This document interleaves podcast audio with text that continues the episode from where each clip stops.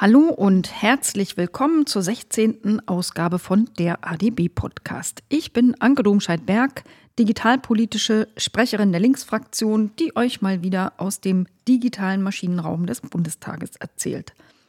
Heutige Themen sind einmal die Anhörung zu generativer KI im Digitalausschuss. Da erzähle ich euch aber auch was zu einer kleinen Anfrage zum Thema KI-Nutzung im Bund.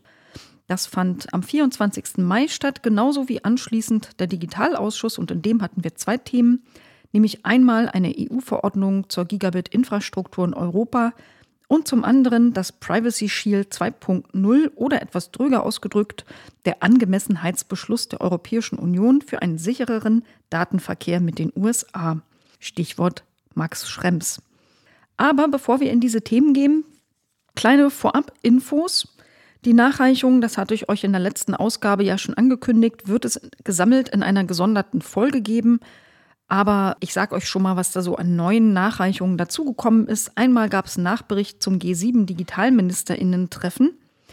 Und es gab zwei Nachberichte sogar zur IT-Konsolidierung des Bundes, und zwar vom Innenministerium und vom Finanzministerium, über die ich euch aber leider nichts erzählen darf. Die wurden nämlich eingestuft. Weiß der Geier warum. Ich konnte die mir noch nicht durchlesen, daher weiß ich es auch selber noch nicht, aber ich dürfte es ja auch nicht verraten. Dann gibt es vom BMF einen Bericht zur Abwärmenutzung bei Masterrechenzentren des Bundes. Also erzähle ich euch in der Sonderfolge und vom BMDV gibt es einen Nachbericht zur Breitbandförderung. Und damit komme ich zum Thema 1, nämlich den erwähnten Angemessenheitsbeschluss für den sicheren Datenverkehr mit den USA. Das war ein öffentlicher Top, den könnt ihr euch theoretisch also auch nachträglich noch anschauen, wenn ihr wollt, verlinkt in den Shownotes, wie das geht. Zum Thema selber, die USA und Europa haben bekanntlich kein wirklich vergleichbares Datenschutzniveau. Es werden beim Datenverkehr zwischen den USA und der EU, insbesondere wenn man Daten bei US-Firmen hinterlässt, Rechte von EU-Bürgerinnen permanent verletzt. Und Unternehmen haben dadurch natürlich auch eine gewisse Rechtsunsicherheit, denn man kann ja da halt klagen dagegen. Deshalb hat man im Jahr 2000 schon den Safe Harbor Beschluss von der Europäischen Kommission vorgenommen und dem konnten dann US-Unternehmen seinerzeit beitreten und ein höheres Datenschutzniveau den NutzerInnen garantieren. Dann passierte aber 9-11 und als Reaktion auf 9-11 gab es den Patriot Act 2001. Der erlaubte US-Sicherheitsbehörden einen wirklich maximalen Zugriff auf alle möglichen Daten von US-Unternehmen, die in den USA gespeichert sind, natürlich ohne dass man als Nutzer davon erfahren hat. Und im Jahre 2013, ihr werdet euch, falls ihr alt genug seid, noch lebendig daran erinnern, hat Snowden enthüllt, welches absolut gigantische, unermessliche Ausmaß diese US-Spionage weltweiter Kommunikationsdaten angenommen hat.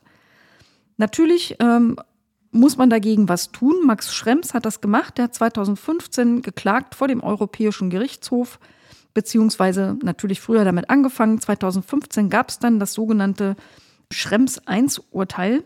Die Klage war erfolgreich und das Safe Harbor Abkommen wurde für ungültig erklärt. Die Begründung des EuGH war zweigeteilt. Zum einen haben nämlich US-Geheimdienste ein unverhältnismäßiges Zugriffsrecht und zum anderen gibt es aber auch fehlende Rechtsschutzmechanismen für EU-Bürgerinnen. Nach dem Urteil gab es also wieder Rechtsunsicherheit für vor allem US-Unternehmen und auch Bürgerinnen fühlen sich ja nicht besser. Deswegen gab es 2016 ein neues Abkommen, das hatte den, den schönen Namen Privacy Shield. Da wurde aber auch bei der Überwachung noch eins draufgelegt. 2018 gab es nämlich von den USA den Cloud Act und der erlaubt einen Zugriff auf die Daten von US-Unternehmen und deren Tochterunternehmen, völlig egal und unabhängig davon, wo die Daten eigentlich gespeichert sind. Wenn euch also jemand erzählt, aber die Server stehen in Europa, dann ist das völlig egal, wenn es einem US-Unternehmen gehört, weil der Cloud Act erlaubt den Zugriff der Geheimdienste und das alles gilt bis heute. Seit 2018 haben wir aber auch die Datenschutzgrundverordnung und damit ist das Missverhältnis zwischen der Europäischen Union und den USA noch größer geworden. Also gab es selbstverständlich wieder eine Klage von Max Schrems und dann ein EuGH-Urteil 2020, das Schrems 2. Und das hat auch Privacy Shield für ungültig erklärt. Seitdem gibt es also erneut Rechtsunsicherheit für die Unternehmen, weiterhin die potenzielle Verletzung und auch die tatsächliche wahrscheinlich von unserer Privatsphäre. Also wurde ein dritter Versuch unternommen und um den geht's in diesem Digitalausschuss. Ein sogenanntes Angemessenheitsabkommen. Das muss nämlich die Europäische Kommission verhandeln mit den USA. Das haben die vor einem Jahr im März 22 gemacht und haben das Transatlantic Data Privacy Framework genannt. Dazu wurde dann im letzten Oktober eine Executive Order der USA erlassen, um dieses Framework auch umzusetzen. Und im Dezember 2022 hat dann die Europäische Kommission den sogenannten Angemessenheitsbeschluss, den sie Privacy Shield 2.0 nennt, vorgelegt. Vielleicht nennen den auch andere so, auf jeden Fall ist das der Begriff, der darum geistert. Da gab es jetzt diverse Kritik von verschiedenen Seiten, natürlich auch von Max Schrems, der auch wieder eine Klage angekündigt hat. Seine Stellungnahme verlinke ich euch auch unten. Und das Europäische Parlament hat auch einen Entschließungsantrag mit einer entsprechenden Kritik veröffentlicht. Wir haben im Ausschuss wissen wollen, was die Bundesregierung denn davon hält. In ihrer Intro hat die Bundesregierung erzählt, dass sie verhalten optimistisch sei. Die Executive Order würde ja immerhin einen höheren Schutz für die Daten von EU-Bürgerinnen zusichern und damit auch den Zugriff von US-Geheimdiensten begrenzen. Außerdem hätte es ein zweistufiges Rechtsbehelfssystem für EU-Bürgerinnen eingeführt. Für diese neue Rechtslage müsste sich dann jedes US-Unternehmen, das Interesse hat, einzeln zertifizieren. Und ja, auch die Bundesregierung rechnet mit einer Klage von Schrems und seiner NGO. Aber man ist der Überzeugung, das könnte man gewinnen. Allerdings haben sich dazu mehrere Vertreter der Bundesregierung geäußert und die klangen nicht alle gleich optimistisch. Aber sie haben dennoch gesagt, sie halten das für gewinnbar. Auf die Nachfrage, ob man schon darüber nachdenkt, was man denn tut, wenn es ein drittes Mal gekippt wird, da kam nur, darüber denkt man noch nicht nach, das sei noch viel zu früh. In der Debatte haben dann etliche Abgeordnete quer durch die Parteien scharf kritisiert, dass das jetzt sich alles nicht wirklich gut und nach echter Verbesserung für EU-Bürgerinnen anhört, dass zum Beispiel das vermeintliche Verbot des Datensammelns von EU-Bürgerinnen, wenn man sich die Executive Order genau anguckt, begleitet wird von zwölf genannten Ausnahmen, wo man dann eben doch diese Daten sammeln darf. Und da stehen also wirkliche Gummidinger drin. Zum Beispiel, man darf dann doch ausspionieren, wenn es um das Verstehen und Bewerten von Aktivitäten fremder Regierungen und Institutionen geht. Das ist ja wohl echt alles, Verstehen und Bewerten von Aktivitäten. Also ich würde daraus lesen, man darf nicht nur Merkel seinerzeit, sondern auch Olaf Scholz heute durchaus abhören und überwachen, weil das hilft ja beim Verstehen und Bewerten der Aktivitäten fremder Regierungen. Wie man sowas okay finden kann als Bundesregierung, ist mir ein Rätsel. Aber die fanden das ganz okay und haben gesagt, immerhin werden ja zwölf Zwecke benannt äh, und damit eine Einschränkung eingeführt. Und das würde dann im Nachgang ja auch bedeuten, dass man eine Verhältnismäßigkeitsprüfung machen muss. Wir haben nochmal gefragt, aber warum glauben Sie denn das? Warum sollten die sich jetzt plötzlich an sowas halten und das nicht als Gummi auslegen? Aber die VertreterInnen der Bundesregierung waren der Meinung, die Verhandler in Brüssel, die schätzen das so ein. Und außerdem soll es ja irgendwelche Prüfmechanismen geben. Und im Übrigen würden ja die US-Sicherheitsbehörden den Zugriff auf das erforderliche und notwendige Maß beschränken. Davon ginge man aus, weil die das halt so zugesichert haben. Wir wollten aber wissen, wie soll denn das eigentlich ablaufen? Welche Kontrolle habe ich denn als Bürgerin? Wie kann ich Auskunft als Europäerin bekommen über die ausgespähten Daten? Also ganz offiziell soll das wohl so laufen, man stellt eine Anfrage an eine Aufsichtsbehörde, die geht dann weiter zum Data Protection Court und von dort gibt es dann eine standardisierte Auskunft, die meistens keine Auskunft sein wird wegen der Wahrung nationaler Sicherheit. Und das ist wahrscheinlich genau dann der Fall, wenn es interessant ist, nämlich wenn Daten gespeichert werden. Für mich ist es ehrlich gesagt kein Auskunftsanspruch. Es ging auch um die Frage, Gibt es denn da einen Schutz vor der Datenweitergabe an Dritte, also zum Beispiel an andere Staaten, an Drittstaaten, ja, die berühmten Five Eyes zum Beispiel? Da wurde sehr, sehr vage geantwortet, dass es Regeln zur Datenweitergabe gäbe, aber welche das explizit sind, I don't know, das wurde nicht präzisiert. Und bei der Frage, wer kontrolliert denn, ob das dann eingehalten wird, da hieß es dann auch nur lapidar, ein unabhängiges Aufsichtsgremium könne auch die Datenweitergabe kontrollieren.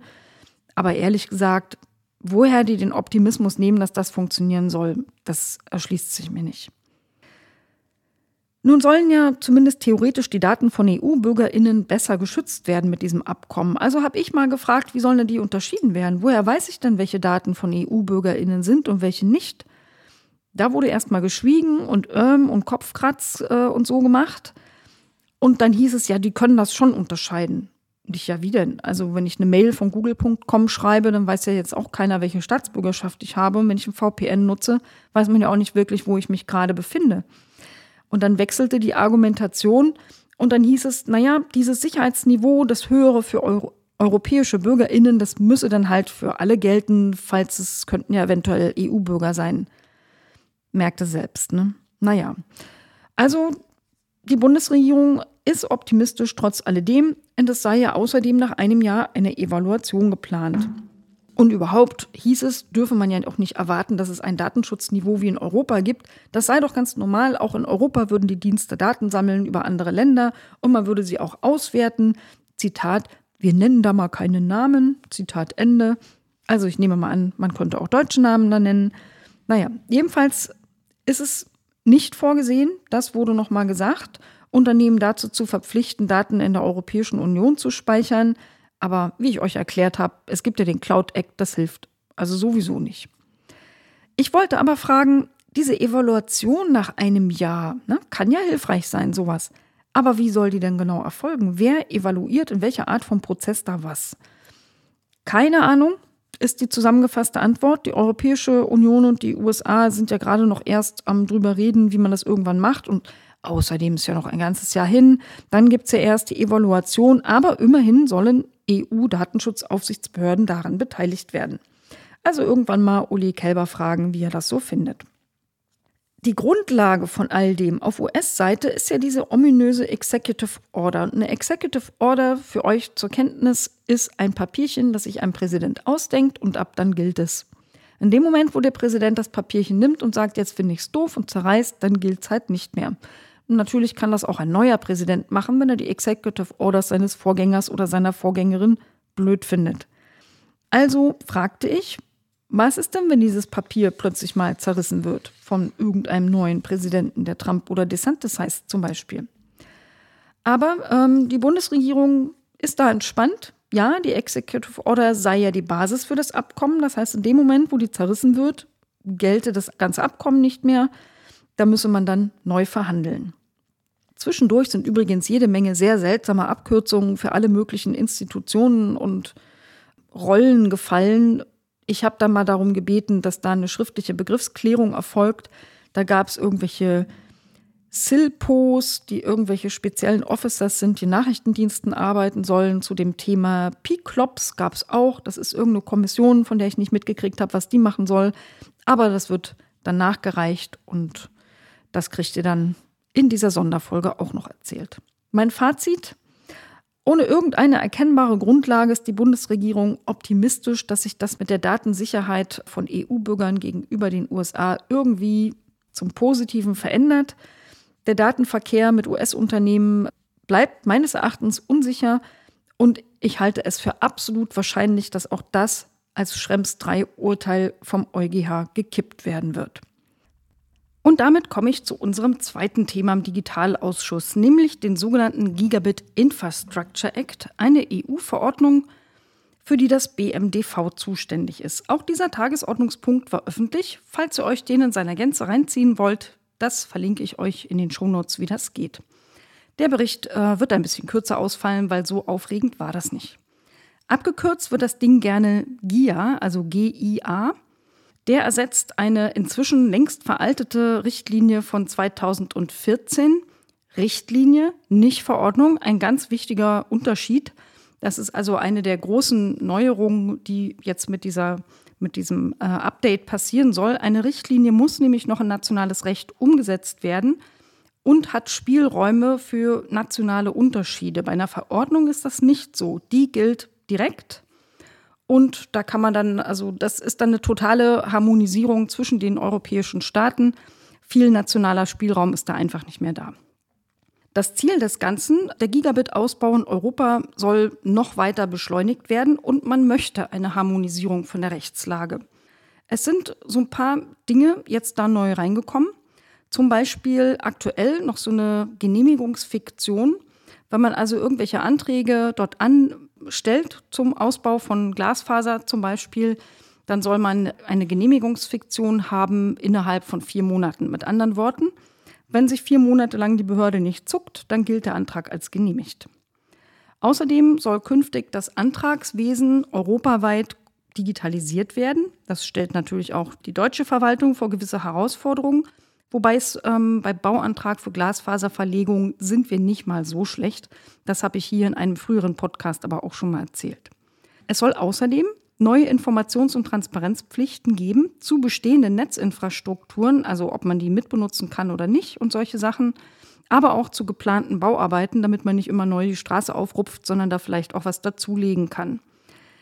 Diese Verordnung soll auch festlegen, wann man physische Infrastrukturen von Dritten mitbenutzen darf.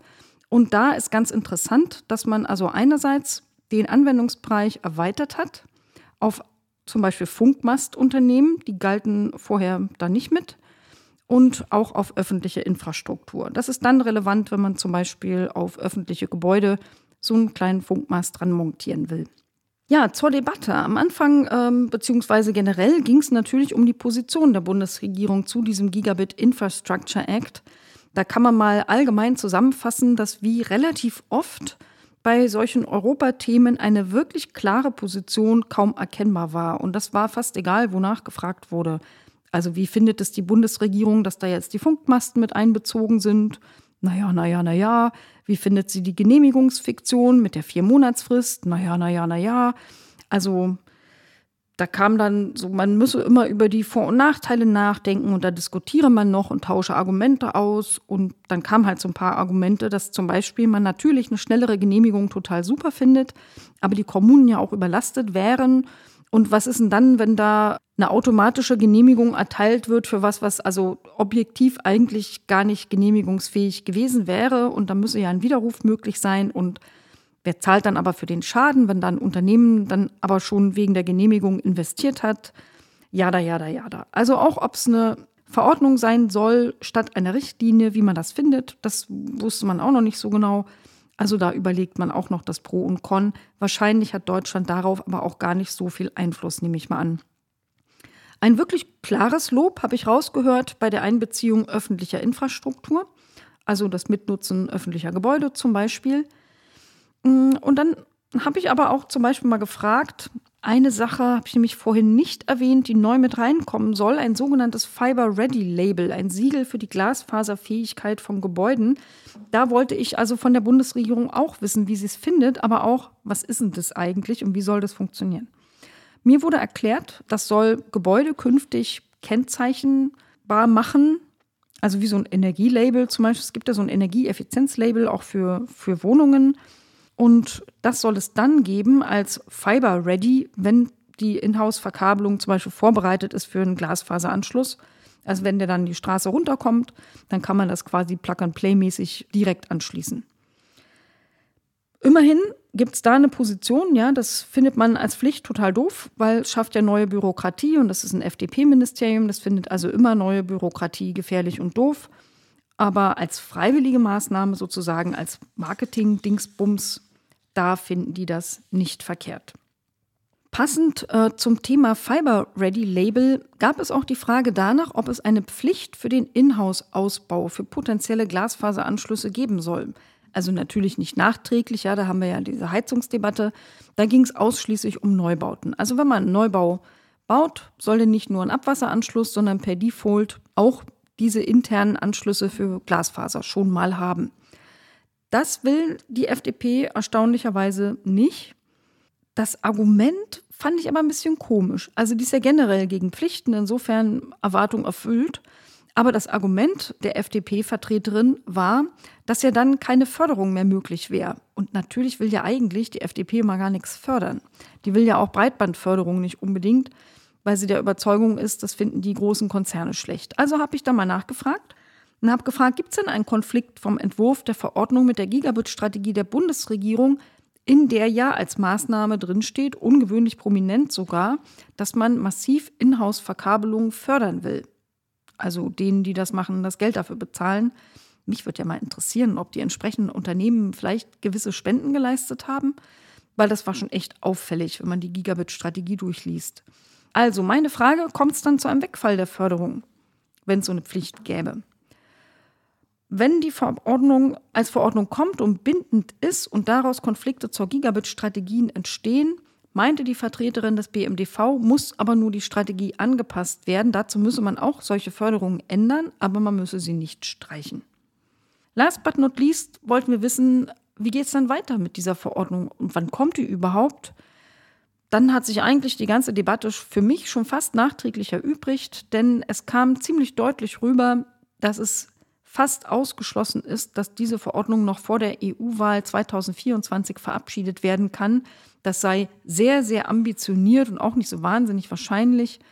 Und es sei wiederum eher üblich, dass man solche angefangenen Verordnungen nach Europawahlen auch wieder einstampft, weil die NachfolgerInnen dann einfach was Neues anfangen wollen. Also mein Fazit. Die Position der Bundesregierung zu diesem Gigabit Infrastructure Act war so ein bisschen herauszufinden wie Pudding an die Wand nageln. Aber zum Teil liegt es auch darin, dass es noch ein sehr, sehr früher Stand der Verordnung ist, der es aber vermutlich bis zur EU-Wahl auch gar nicht mehr bis zur Verabschiedung schaffen wird. Und damit kommen wir zu Thema 3, nämlich zur Anhörung zu generativer KI die fand direkt vor dem Digitalausschuss statt und auch die war öffentlich. Ihr könnt sie euch anhören und ich verlinke euch das in den Shownotes. Da werdet ihr auch Links finden zu den interessantesten Stellungnahmen und direkt zum Video der Mediathek, aber auch zur Anhörungs-Landingpage. Da findet ihr dann alle übrigen Stellungnahmen auch. Unsere Sachverständige war Katheline Muller, Co-Founderin und Präsidentin von All AI. Das ist eine unabhängige Organisation, die sich für einen verantwortungsvollen Einsatz, aber auch für die äh, Entwicklung und Einführung bei der ähm, KI einsetzt. Die ist gerade in Brüssel sehr aktiv, also berät auch Europarat zum Thema KI und die Europakommission zu wirtschaftlichen, sozialen, rechtlichen und ethischen Strategien im Zusammenhang mit KI. Kleiner Hinweis, die, die hier regelmäßig reinhören, wissen das natürlich. Es fand ja vor kurzem auch ein Fachgespräch zu ChatGPT und anderen generativen KI im Bildungsausschuss statt. Allerdings dort mit einem größeren Schwerpunkt natürlich auf Bildung und Forschung. Das war am 26.04. Ich war dabei und habe euch im Podcast Folge 4 darüber auch berichtet. Link wie immer, siehe unten. Das Thema generative KI haben wir ja in der Tat öfter schon im Podcast gehabt. Es war auch schon Debatte im Digitalausschuss, also nicht Anhörung, sondern einfach nur miteinander diskutieren. Das findet ihr in der Folge 12. Das Fachgespräch war, wie gesagt, die Folge 14. Diese häufigen Debatten, die zeigen ja, dass es noch einen wirklich großen Bedarf an politischer Meinungsbildung gibt, was damit zu tun hat, dass wir einfach eine rasante Entwicklung und einen dringenden Regulierungsbedarf haben. Es läuft ja parallel der Trilog zur KI-Verordnung der Europäischen Union. Sachverständige gehen davon aus, dass er irgendwann im Laufe dieses Jahres wahrscheinlich abgeschlossen sein wird.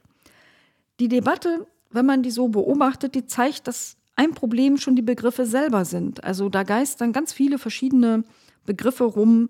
Ich nenne mal ein paar, also General Purpose AI, generative KI, Foundation-Modelle und noch ein paar mehr. Und die werden teils synonym, teils überlappend, teils aber auch in Abgrenzung zueinander verwendet und natürlich, logischerweise nicht jedes Mal gleich.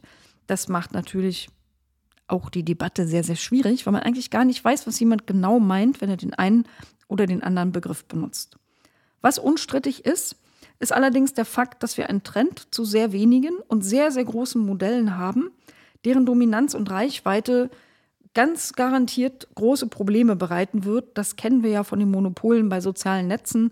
Viele Risiken gibt es da neu zu Datenschutzfragen, zu Desinformation, zu Automation Bias, Diskriminierung und, und so weiter und so fort. In dieser Anhörung haben sich die Sachverständigen auch gegenseitig übertroffen mit Beschreibungen des Ausmaßes dieser anstehenden Veränderungen, also dass die gigantisch ist.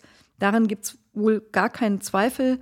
Da war von äh, unfassbarer Umwälzung die Rede, von Revolutionen, verändert die Welt mehr als das Internet es sei das zentrale Thema für die Menschheit und die Entwicklung sei so schnell und rasant, dass selbst ausgewiesene KI-Experten nicht mal drei bis fünf Jahresprognosen mehr machen können. Das ist natürlich auch für Regulierung ein gewisses Problem. Unterschiede gab es aber natürlich im Detail. Also zum Beispiel zur Frage, ob Europa jetzt eine bessere Zukunft und mehr Chancen hat bei mehr oder weniger Regulierung von KI, ob die Vorgaben zur Transparenz im Prinzip schon reichen oder ob es mehr davon braucht, auf welcher Ebene man das eigentlich regulieren soll, also auf Ebene der Technologie oder der Anwendung. Mit anderen Worten, soll man ChatGPT allgemein regulieren als generative KI oder nur Anwendungen, die über irgendeine API, weiß ich das, an eine App angebunden haben und dann wird halt die App reguliert, aber nicht das dahinterliegende Modell. Das ist also eine grundlegende Diskussion und damit einhergeht, wer eigentlich die Verantwortung für Risiken trägt. Sind das diejenigen, die so ein Grundmodell wie ChatGPT entwickeln? Oder sind es die, die das über eine App in die, über eine API in eine App einbauen und diese in Verkehr bringen? Oder ist es am Ende der Nutzer, der das in irgendeiner Art und Weise einsetzt? Und offen waren auch die Beurteilungen, was die Auswirkungen auf den Arbeitsmarkt angeht. Ich kann euch natürlich nicht die ganze Anhörung hier wiedergeben. Ich habe euch mal ein paar interessante Sachen, die ich am interessantesten fand, mitgebracht. Zum einen rings um das Thema Risiko und Risikobewertung. Dass das ein ganz wichtiger Aspekt ist, auch da gab es also null Dissens. Es gab durchaus etliche Sachverständige, die darauf Wert gelegt haben, dass die Risikoanalyse nicht den Anbietern überlassen werden darf und das als Lehre aus dem Digital Services Act bezeichnet haben. Da ist das nämlich so. Da sagt man also, die sollen die großen Monopole von, digital, äh, von sozialen Netzen, die sollen ihre Risiken selbst äh, bewerten und dementsprechend werden sie dann in irgendwelche Modelle einsortiert. Das sollte man bei KI-Herstellern also eher nicht machen, sondern dafür bräuche es unabhängige Stellen. Ein paar Positionen einzelner Sachverständiger für euch mal von der Uni Amsterdam war zum Beispiel Nathalie Hellberger da. Die sagt, es braucht vor allem nicht nur eine einmalige Risikobewertung, sondern eine kontinuierliche Risikobewertung, weil sich natürlich Dinge auch im Laufe der Zeit verändern. Und fand es super wichtig, dass man Verantwortung nicht einseitig auf die Endnutzer, also quasi in der Nahrungskette, immer weiter ans Ende verlagert, sondern dass man das auch ganz früh schon macht und dass die Regulierung auch wirklich sehr bald erfolgen muss, sonst sind irgendwann die Modelle so dominant und so verbreitet und so überall mit ihren Fühlern und APIs reingebaut, dass man es eigentlich gar nicht mehr rückwärts vernünftig regulieren kann. Unsere Sachverständige Kathleen Muller von All AI, die hat gesagt, noch ist die EU nicht zu spät dran. Es ist noch nicht zu spät für eine gute Regulierung, aber in der Tat, man muss sich beeilen. Und auch sie hat davor gewarnt, dass je größer diese Large Language Models auch wieder so ein Begriff sind, desto höher ist auch insgesamt ihr Schadenspotenzial. Und sie war der festen Überzeugung, dass generative KI allgemein als Hochrisikosystem eingestuft werden muss, aber eben nicht als Selbsteinschätzung, sondern durch unabhängige Dritte. Eine Risikobewertung, die erst am Ende der Nahrungskette, also bei den Anwendungen stattfindet, das findet sie wie viele andere falsch. Denn sie sagt, eigentlich muss das ja mal so übertragen auf was Analoges so sein, wie das also unabhängig davon, wofür ich ein Auto benutze, jedes Auto Bremsen braucht. Also es gibt bestimmte Dinge, die gelten einfach für alle und müssen schon quasi auf dem Autoniveau geregelt werden, unabhängig vom Typ. Ich wollte wissen von ihr, ob es denn relevant sei, dass man so eine Prüfung oder Lizenzierung einer solchen äh, generativen KI vor der Inverkehrbringung macht durch Externe, das hat nämlich ganz interessanterweise ausgerechnet Sam Altman, das ist der CEO von OpenAI, explizit vorgeschlagen. OpenAI, wer es nicht weiß, sind die, die äh, ChatGPT gemacht haben. Der hat das vorgeschlagen bei einem Hearing im US-Senat. Also der fordert solche Ex-ante-Regulierung. Und das unterstützt auch Kathleen Müller, findet sie super wichtig, aber sollte unbedingt extern sein. Richtig eindrucksvoll fand ich auch die Sachverständige Sandra Wachter vom Oxford Internet Institute. Auch sie vertritt die Position, dass die Technologie entscheidend ist und nicht der Sektor der Anwendung. Also nicht, ob ich ChatGPT im Gesundheitswesen anwende, sondern ChatGPT selber. Sie sagt, es gibt viele Probleme, die entstehen einfach auf der Basis der Technologie also auf der Basis des Foundation Models. Es gibt immer die Gefahr von Bias, es gibt die Gefahr von Missbrauch für Desinformation, es gibt immer die Gefahr für Datenschutzverletzungen. Und deswegen müsste es auch Transparenz und Regulierung auf dieser Ebene geben. Also sie hat da diese Regulierungskette super schön beschrieben mit einem sehr analogen Beispiel, nämlich aus der Welt der Keramik. Sie hat gesagt, dafür braucht man ja zum Beispiel Ton. Es gibt einen Tonhersteller, den hat sie verglichen mit dem Foundation-Modell. Natürlich darf Ton nicht giftig sein, zum Beispiel. Und dann hat sie gesagt, gibt es eine Ebene weiter halt die Produkthersteller, die dann eine Vase draus machen oder einen Aschenbecher oder einen Teller für Essen. Und das sind dann quasi die Anwendungen auf der Basis des Foundation-Modells. Und da muss man sich als Hersteller natürlich darauf verlassen können, dass man keinen giftigen Ton vom Tonhersteller geliefert bekommt. Und dass zum Beispiel, wenn man daraus Essensteller machen will, das auch irgendwie lebensmittelecht ist, das Zeug. Und dann gibt es in dieser Regulierungskette natürlich auch das Ende. Das sind wir alle.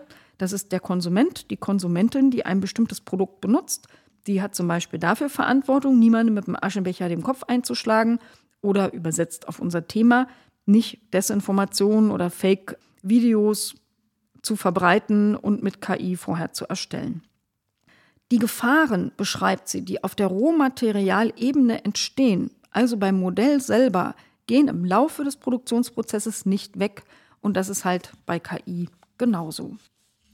Sie hat übrigens auch später ähm, noch eine sehr gute andere Analogie gebracht. Sie hat gesagt, es reicht auch nicht nur nach Transparenz zu fragen, sondern man muss auch dafür sorgen, dass eine Kompetenz vorhanden ist in der Breite der Gesellschaft, diese Transparenz auch zu verstehen, also mit ihr was anfangen zu können.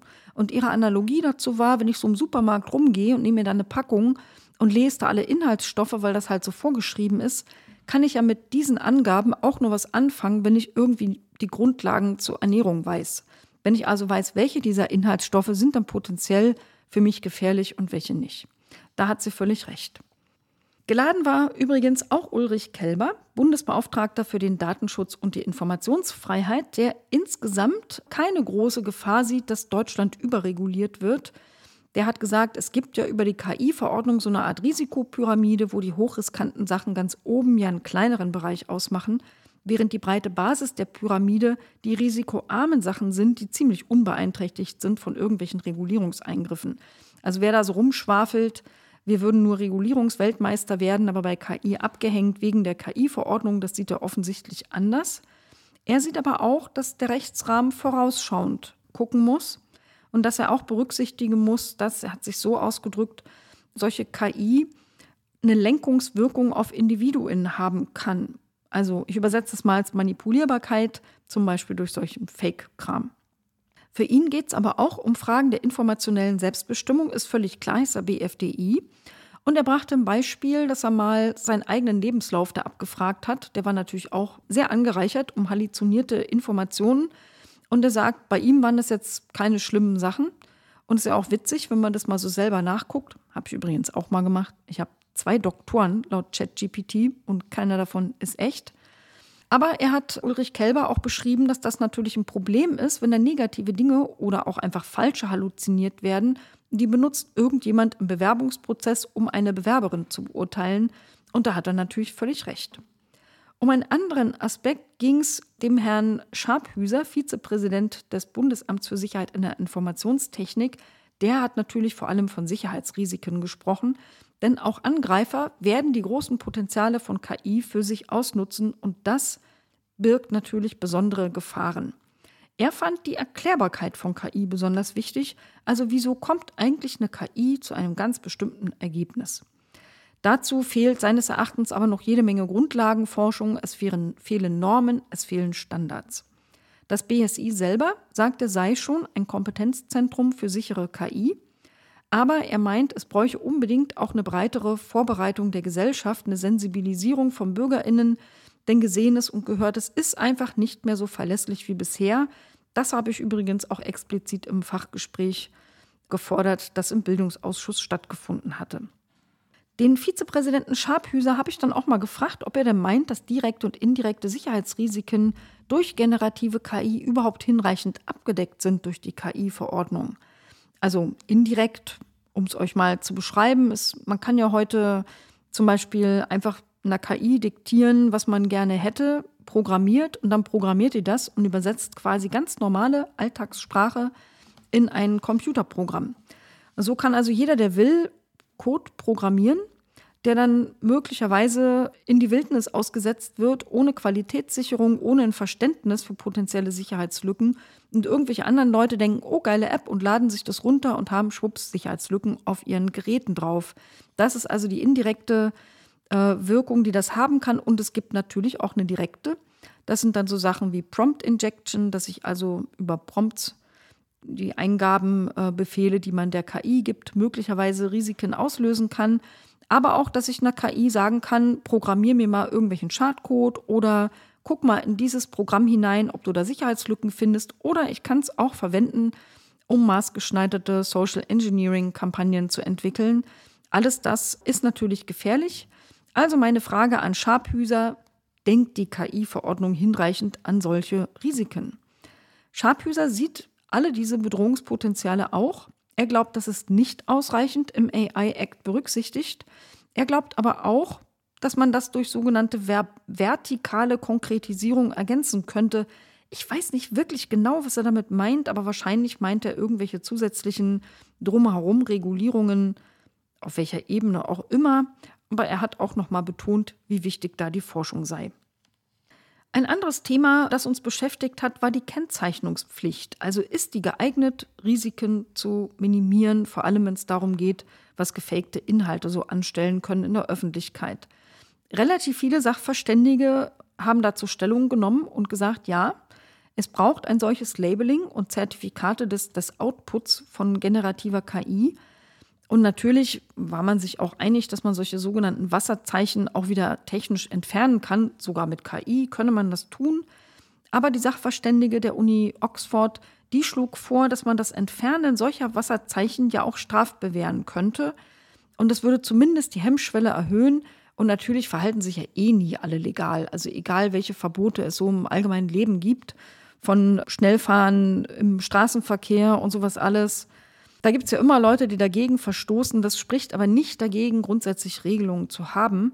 Die würden insgesamt natürlich trotzdem dazu beitragen, dass die Welt sicherer wird. Der sachverständige Hacker, der kommt von der Uni Yale, aber auch von der Uni Viadrina in Frankfurt an der Oder, der schlug speziell eine Kennzeichnungspflicht für KI-generierte Inhalte vor, die in Social Media verwendet und verbreitet werden, denn er sagt, dort sei deren negativer Impact ja am allerhöchsten und die Nichtbeachtung sollte man dann aber auch sanktionieren. Und es ging um das Thema Arbeitsmarkt. Da hat vor allem ein Sachverständiger, nämlich der Herr Kellermann von der HTW Berlin, drüber gesprochen. Der hat gesagt, es gibt schon erstaunlich viele Studien, die sich zu dem Thema geäußert haben. Eine der neuesten zum Beispiel sagt, dass 80 Prozent der ArbeitnehmerInnen in den USA mindestens 10 Prozent ihrer Arbeit von KI direkt beeinflusst haben, was nicht zwingend heißen muss, dass ihnen 10 Prozent ihrer Arbeit wegfällt, aber sie wird mindestens verändert und vielleicht fällt sie auch weg. Bei 20 Prozent der ArbeitnehmerInnen soll sogar die Hälfte ihrer Aufgaben direkt von KI tangiert werden. Und die Studien sagen auch, dass höhere Einkommen stärker betroffen sind. Und sie sind sich eigentlich alle einig, dass der Impact sehr, sehr groß ist. Auch die Sachverständigen haben das unterstützt und dass es man sehr viel sogenanntes Upskilling und Reskilling brauchen wird, weil sich Berufe und Aufgaben ändern und Menschen darauf sich einstellen müssen. Allerdings hat der Sachverständige trotzdem eingeschränkt. Er hat nämlich gesagt, es gibt zwar viele Studien, aber wie belastbar die sind, das ist halt noch unklar. Auch frühere Studien, da ist halt auch nicht alles eingetreten. Und die Bewertung von Tätigkeiten ist halt oft ein bisschen unterkomplex. Also selbst bei Routinetätigkeiten, wenn man da also sagt, das kann theoretisch eine KI machen, kann das in der Theorie so sein, das muss in der Praxis aber nicht so stimmen. Also erstmal ist es ja immer noch eine unternehmerische Entscheidung, ob man es tut oder nicht. Aber selbst bei Routinetätigkeiten gäbe es im Prinzip unsichtbares Erfahrungswissen, das man halt so als Studiendurchführer der Tätigkeiten aus der Ferne bewertet, nicht wirklich durchschaut. Ja, und zum Schluss kommen wir auf meine kleine Anfrage zum Thema KI. Zu der erzähle ich euch gleich noch als Sneak Preview ein bisschen mehr. Aber zuerst, was ich diesbezüglich in der Anhörung gefragt habe. Da habe ich nämlich Sachverständige Muller erzählt, dass diese kleine Anfrage von mir zum KI-Einsatz im Bund ergab, dass mehr als 100 KI-Systeme von 13 Ministerien und ihren nachgeordneten Behörden genutzt werden dass mir als Abgeordnete aber sämtliche Informationen durch den Bund verweigert wurden, die den KI-Einsatz bei Strafverfolgung betreffen, bei Ermittlungs- und Sicherheitsbehörden des Bundes und auch der Bundesnachrichtendienste. Das hat mich natürlich weniger überrascht. Und die Begründung dafür war, das würde das Staatswohl gefährden. Und ich dürfe das nicht einmal in als geheim eingestufter Fassung angucken. Also das fand ich schon wirklich ziemlich heftig, denn gleichzeitig hat in ihrer Anfrage, also in meiner Anfrage, die Bundesregierung zugegeben, dass sie die bisher geplante Algorithmenbewertungsstelle für Behörden und Organisationen mit Sicherheitsaufgaben überhaupt noch gar nicht gibt. Das heißt, auch interne Kontrollmechanismen gibt es nicht. Und sie hat auch angegeben, dass es kein verbindliches Risikoklassenmodell gibt für den Einsatz von KI im Bund. Das beunruhigt mich natürlich massiv, weil diese Bereiche total anfällig sind für Grundrechtsverletzungen. Und ihr alle habt ja vermutlich mitgekriegt, dass wir gerade eine sehr wilde Debatte zu strukturellem Rassismus, gerade auch bei der Strafverfolgung bei der Polizei haben. Und deswegen ist es natürlich absolut wichtig, in diesen Themen Transparenz und Nachvollziehbarkeit zu haben, zum Beispiel um Diskriminierungsfreiheit sicherzustellen. Und ohne diese Art von Transparenz kann ich keinerlei parlamentarische Kontrolle ausüben, aber es kann auch die notwendige gesellschaftliche Debatte überhaupt nicht stattfinden. Deswegen habe ich das alles in kurz der Sachverständigen erzählt und sie gefragt, wie sie denn diese Art von Intransparenz hier in Deutschland bei solchen KI-Anwendungsfällen bewertet und die damit verbundenen Risiken. Ich wollte auch von ihr wissen, was denn eigentlich der Entwurf der KI-Verordnung genau dazu sagt.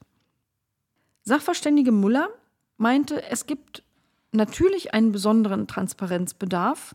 Strafverfolgung ist sogar in der KI-Verordnung abgedeckt und explizit als Hochrisiko eingestuft worden. Dort gelten sogar besondere Vorgaben, auch explizit zu Informations- und Transparenzpflichten, und es gibt unter anderem auch eine Eintragungspflicht in ein zentrales EU-Register. Sie hat aber eingeräumt, dass das Thema nationale Sicherheit von der KI-Verordnung ausgenommen ist. Das ist sozusagen Bundesnachrichtendienste und sowas alles. Hält das aber selber für einen großen Fehler, denn es, was nationale Sicherheit ist, ja ein Gummibegriff. Also alles und nichts kann man darunter subsumieren. Gleichzeitig ist aber das, was man da im Allgemeinen drunter subsumiert, zählt in der Regel zu besonders kritischen Bereichen und nach ihrer Sicht sind das Bereiche, wo KI den allergrößten Schaden anrichten kann.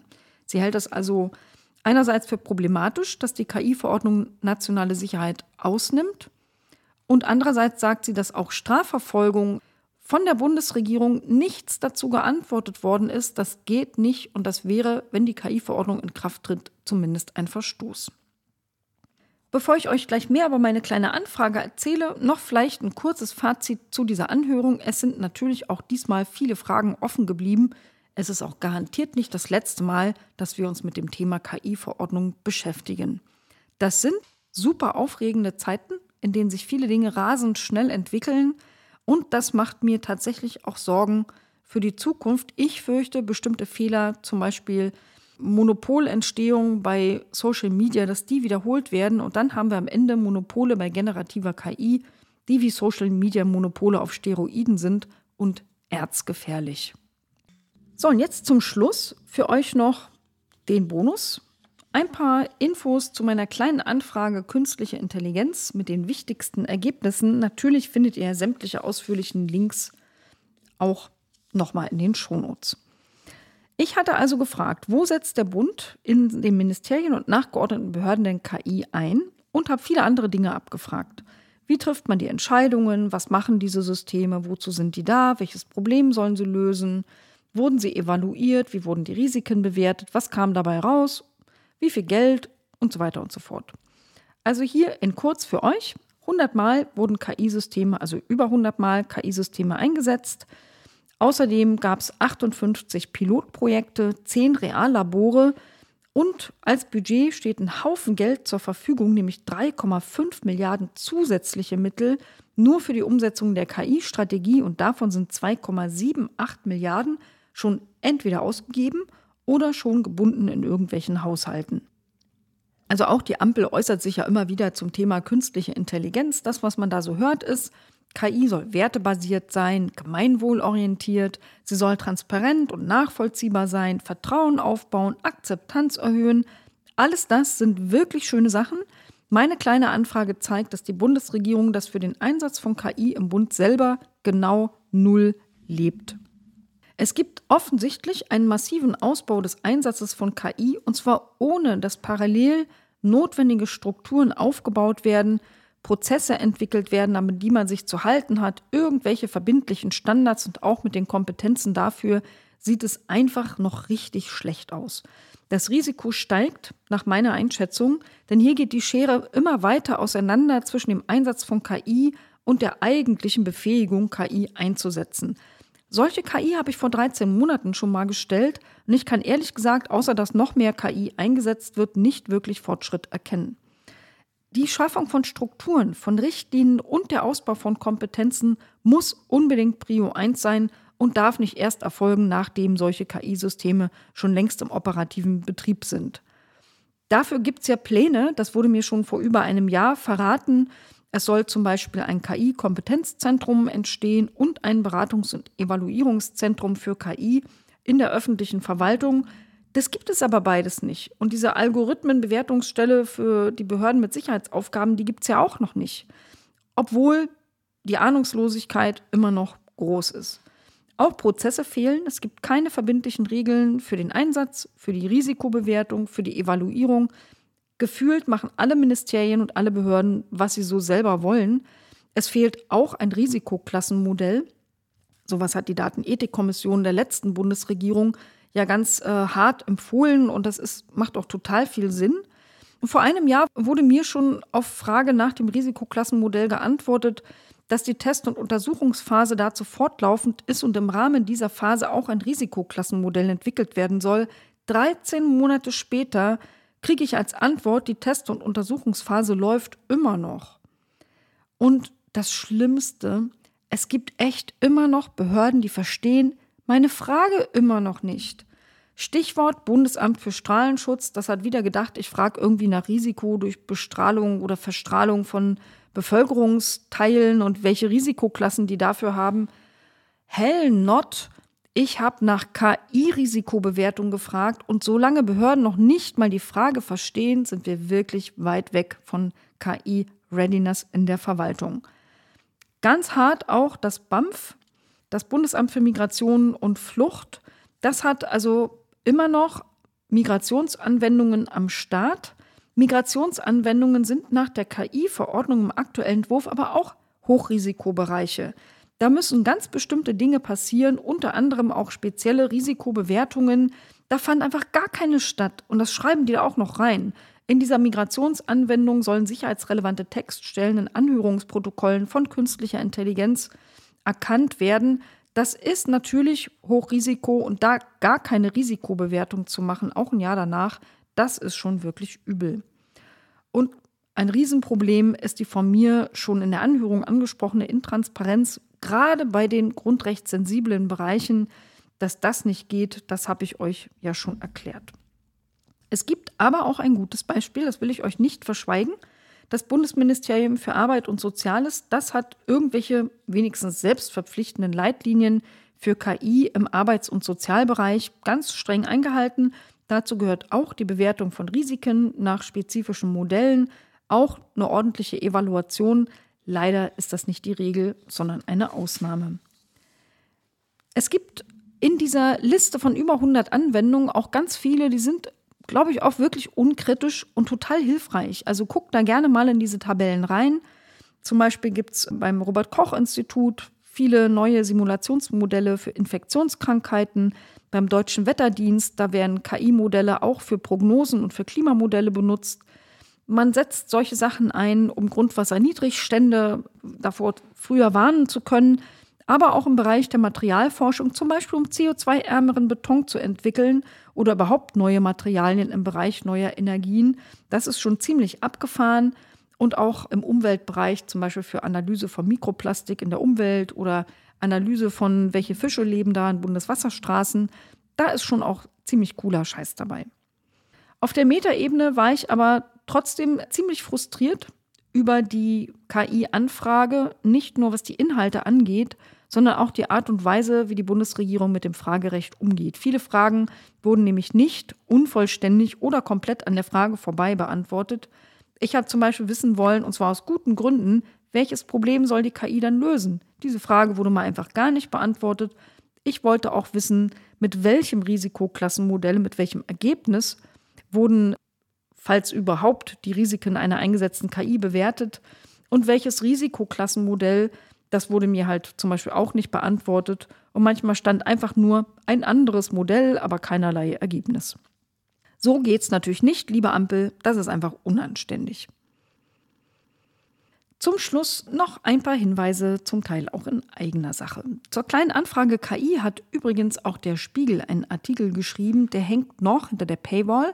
Vielleicht ändert sich das, den verlinke ich euch auch und natürlich auch meine eigene Pressemitteilung. Ein längerer Blogbeitrag ist noch in der Mache und ich hoffe, ich schaffe den, bevor ich am Pfingstsonntag auf eine Delegationsreise des Entwicklungsausschusses in Richtung Kongo aufbreche für ein paar Tage.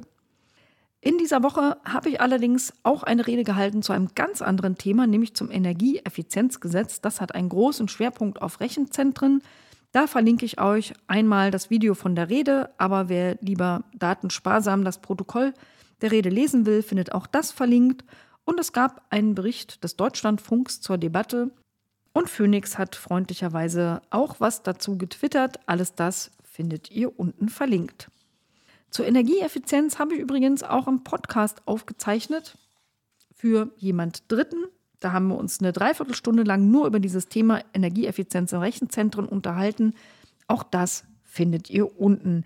Neben anderen Links zu einigen Interviews, die ich gegeben habe und zu schriftlichen Fragen, die sich unter anderem mit dem digitalen Personalausweis befasst haben. Terminhinweis kriegt ihr auch noch einen, nämlich am 14.06 gibt es drei öffentliche Tagesordnungspunkte, also im Prinzip die gesamte Tagesordnung des Digitalausschusses. Da geht es einmal um die Digitalisierung im Bundesarchiv, dann um den Tech Council Europäische Union US und besonders spannend ein Fachgespräch von Content-ModeratorInnen. Ihr könnt auch dabei sein, meldet euch an, wie das geht, findet ihr auch in den Shownotes verlinkt. Ansonsten, last but not least, der Hinweis, ich bin höchstwahrscheinlich auf der Republika 5. bis 7. 6. anzutreffen. Und bis dahin bleibt mir nur noch, passt auf euch auf, bleibt gesund, hört wieder rein, lobpreist diesen Podcast und schickt mir gerne auf allen möglichen Kanälen euer Feedback. Am liebsten mit dem Hashtag der ADB Podcast. Bis dann.